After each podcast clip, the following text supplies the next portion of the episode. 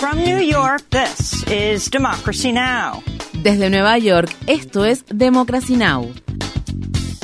Democracy Now! es un noticiero internacional de radio y televisión que se transmite desde Estados Unidos a través de Internet en democracynow.org. Welcome to Democracy Now!, democracynow.org. Bienvenidos a Democracy Now! en español democracynow.org barra es. El informativo de Guerra y Paz con Amy Goodman.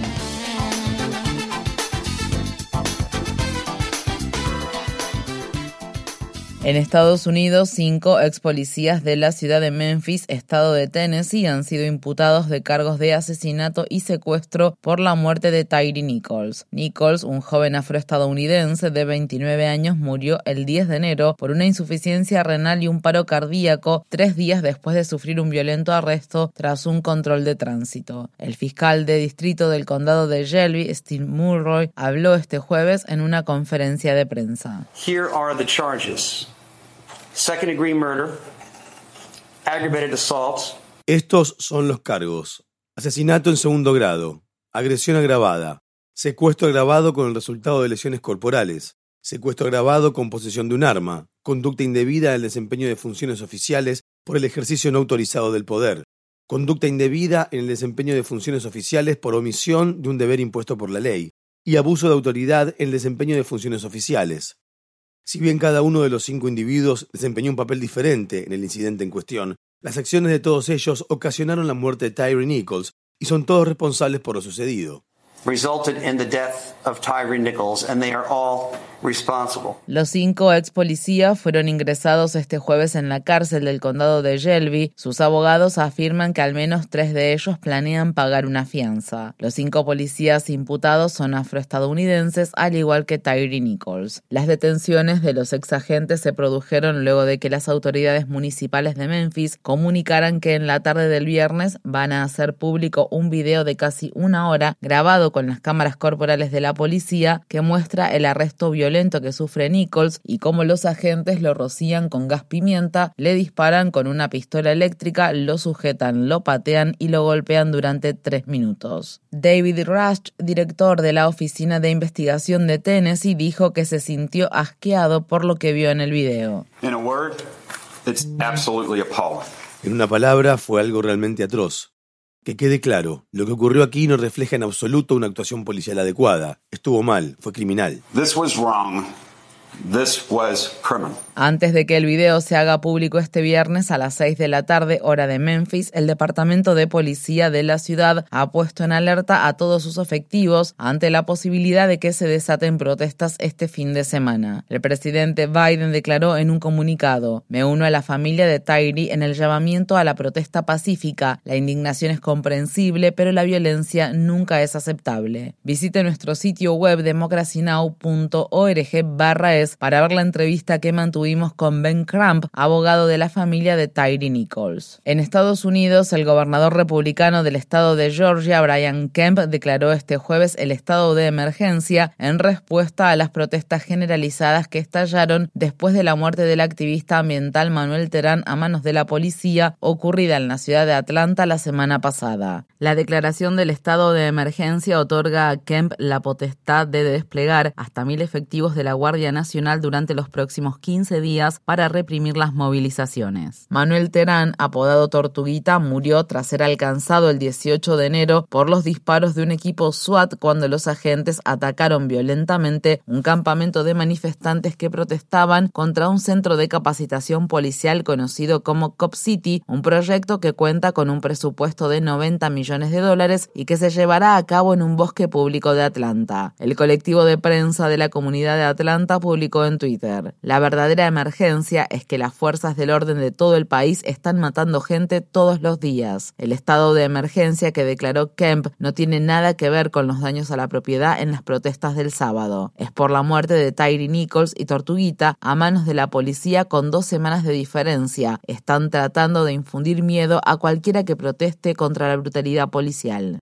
En Haití, agentes de la policía bloquearon este jueves las calles de la capital del país, Puerto Príncipe, y quemaron neumáticos y dañaron vehículos antes de llegar al principal aeropuerto haitiano para protestar por la reciente muerte de 14 agentes a manos de grupos criminales. Más de 100 policías vestidos de civil participaron en la protesta. Los medios locales informan que un pequeño grupo irrumpió en la residencia privada del primer ministro de Haití, Ariel Henry, pero luego se dirigió hacia el aeropuerto donde Henry regresaba de la cumbre de la Comunidad de Estados Latinoamericanos y Caribeños o CELAC que se celebró en Argentina. Estas fueron las palabras expresadas por uno de los manifestantes.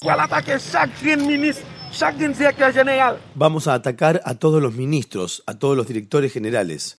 Tiene que haber una revolución. Los niños tienen que ir a la escuela para que esta revolución se lleve a cabo. Tiene que haber un baño de sangre. Todos estos policías han sido asesinados y el primer ministro no ha hecho nada para rendirles homenaje. Los grupos criminales controlan actualmente alrededor del 60% de la ciudad de Puerto Príncipe, según organizaciones locales. Se estima que 78 policías han sido asesinados desde que Henry, que cuenta con el respaldo de Estados Unidos, llegó al poder en 2021 tras el asesinato del anterior presidente de Haití. Henry tenía vínculos estrechos con el principal sospechoso del asesinato. En la madrugada del viernes, las Fuerzas Armadas israelíes llevaron a cabo ataques aéreos contra el territorio ocupado de la Franja de Gaza en medio de la escalada de tensiones que se desató luego de que al menos nueve palestinos murieran este jueves a manos de militares israelíes durante una incursión que se realizó en el campamento de refugiados de la ciudad de Jenin en los territorios ocupados de Cisjordania. Los ataques aéreos de Israel cayeron sobre el territorio palestino sitiado tras el lanzamiento de una serie de cohetes desde Gaza, algunos de los cuales fueron interceptados por el sistema de defensa antimisiles conocido como Cúpula de Hierro, que fue financiado por Estados Unidos. Tras el ataque, la autoridad palestina afirmó que suspenderá la coordinación en materia de seguridad con Israel. Por su parte, el Consejo de Seguridad de las Naciones Unidas celebrará este viernes una reunión de emergencia ante el temor de que se produzcan nuevos enfrentamientos armados. Miles de personas se congregaron este jueves en las calles de Jenin como señal de duelo por las nueve personas fallecidas. En Gaza, los palestinos protestaron por el ataque mortal. Quiero enviar un mensaje a los ocupantes judíos. Gaza se solidariza con Yenin y Jerusalén, que luchan contra la humillación y el asedio. Los saludo desde Gaza a Yenin. Al menos 29 palestinos han muerto a manos de militares israelíes desde principios de 2023, incluidos cinco menores de edad. La escalada de violencia se produce al tiempo que el secretario de Estado de Estados Unidos, Anthony Blinken, viaja este fin de semana hacia Egipto, Israel y los territorios ocupados de Cisjordania para una visita de tres días.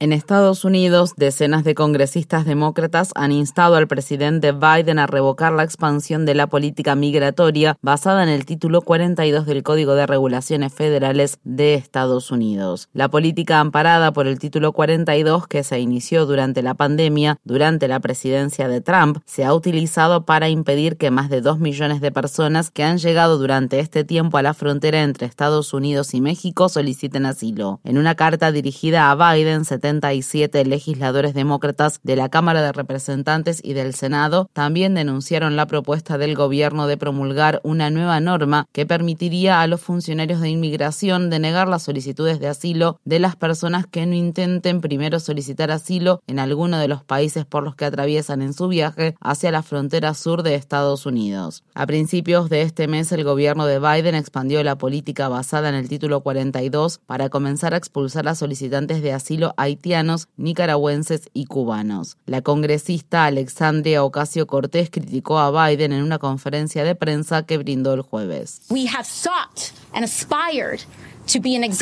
Estados Unidos ha intentado y aspirado a ser un ejemplo en la defensa del derecho internacional. En cambio, este gobierno está haciendo que sea efectivamente imposible buscar refugio en nuestra frontera.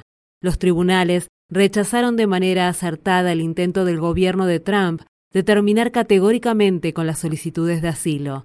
El presidente Biden debería escuchar a los tribunales y a los activistas por los derechos humanos y revocar su propuesta. Un nuevo informe del periódico The New York Times revela cómo los intentos de Donald Trump y del Departamento de Justicia de Estados Unidos para demostrar que el expresidente fue víctima de una persecución en su contra en la investigación que el FBI realizó sobre los vínculos del expresidente con Rusia llevaron a que la agencia gubernamental iniciara una indagación penal sobre los posibles delitos financieros cometidos por Trump. Se desconocen los detalles de esa indagación y el fiscal especial John Durham, quien fue designado por el ex fiscal general Bill Barr para analizar los orígenes de la investigación acerca de los vínculos de Trump con Rusia, no halló ninguna conspiración importante contra Trump. Sin embargo, Barr presionó repetidas veces a Durham para que descubriera fallas en la investigación de los vínculos de Trump con Rusia y Durham se basó en fuentes poco fiables para conseguir un resultado favorable a los intereses de Trump y su narrativa acerca de que era víctima de un bulo. Las fuentes incluyeron afirmaciones falsas de la inteligencia rusa que se utilizaron para obtener acceso a los correos electrónicos de un ejecutivo de la organización Open Society Foundation de George Soros. Durham obtuvo los correos electrónicos incluso después de que una jueza federal denegara su solicitud de acceso. John Durham está trabajando actualmente en el informe final sobre la investigación de las conexiones de Trump con Rusia. El gigante petrolero Chevron ha anunciado que recomprará 75 mil millones de dólares de sus propias acciones, lo que ha desatado la indignación de activistas en defensa de los derechos del consumidor que acusan a la compañía de manipular los precios y acelerar la crisis del cambio climático. El anuncio de la recompra de acciones se produce luego de que Chevron reportara ganancias récord en 2022 por el aumento del costo del combustible que se aceleró a raíz de la invasión rusa de Ucrania. Esta semana, senadores demócratas introdujeron la legislación denominada Ley de Precios Justos y Transparentes del Combustible, que implementaría medidas enérgicas contra las prácticas desleales de las empresas de combustibles fósiles. En los Países Bajos, la policía arrestó este jueves en sus domicilios a seis activistas contra el cambio climático y los acusó de incitación por el papel que desempeñaron en la planificación de acciones no violentas de desobediencia civil. Las detenciones de los activistas se produjeron antes del bloqueo pacífico previsto para el sábado de una autopista próxima al Parlamento holandés en la ciudad de La Haya. La organización ecologista Rebelión contra la Extinción exige el fin inmediato de los subsidios anuales de 19 mil millones de dólares que el gobierno holandés otorga a la industria de los combustibles fósiles. Más de 450 organizaciones ambientalistas y de derechos humanos criticaron la designación de un ejecutivo de una compañía petrolera para presidir la próxima conferencia de las Naciones Unidas sobre el cambio climático denominada COP28 que se celebrará en los Emiratos Árabes Unidos a finales de este año. El sultán Ahmed Al-Jaber es director de la Compañía Nacional de Petróleo de Abu Dhabi. Los miembros de la red denominada Keep Big Polluters Out escribieron una carta abierta a altos funcionarios de la ONU en la que se lee en parte el nombramiento de este ejecutivo de la industria de los combustibles fósiles para supervisar la respuesta mundial al cambio climático no es una medida honorable. Este sector obtiene enormes ganancias mientras acelera la crisis del cambio climático que este nombramiento pueda considerarse beneficioso para la COP28 en medio de una crisis climática cada vez más grave en la que millones de vidas y ecosistemas están en peligro, es un ejemplo de cuánta influencia siguen teniendo las grandes empresas contaminantes sobre las políticas en materia climática. La Corte Penal Internacional anunció que reanudará una investigación sobre posibles crímenes de lesa humanidad cometidos en el marco de la brutal guerra contra las drogas liderada por el expresidente de Filipinas, Rodrigo Duterte.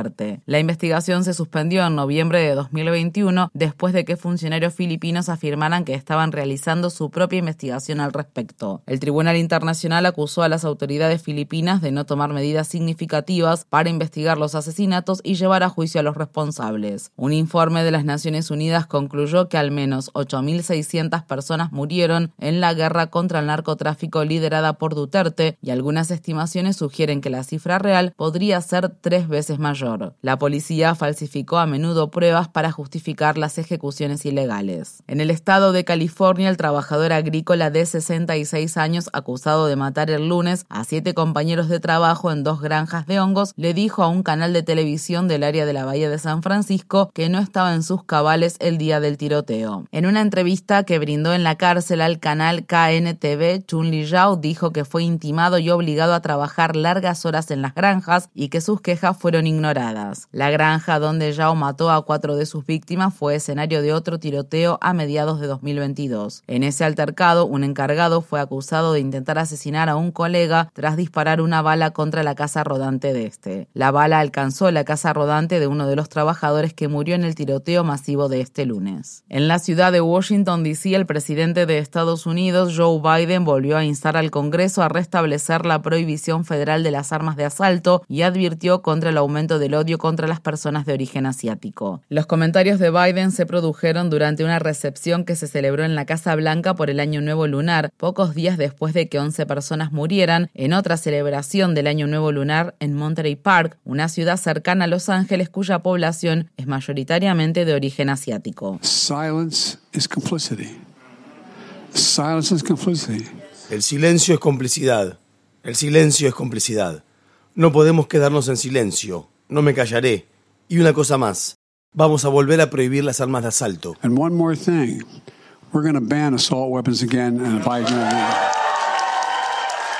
Según la organización Gun Violence Archive, ha habido 40 tiroteos masivos en Estados Unidos desde el inicio de 2023. Infórmate bien. Visita nuestra página web democracynow.org/es. Síguenos por las redes sociales de Facebook, Twitter, YouTube y SoundCloud por Democracy Now! es.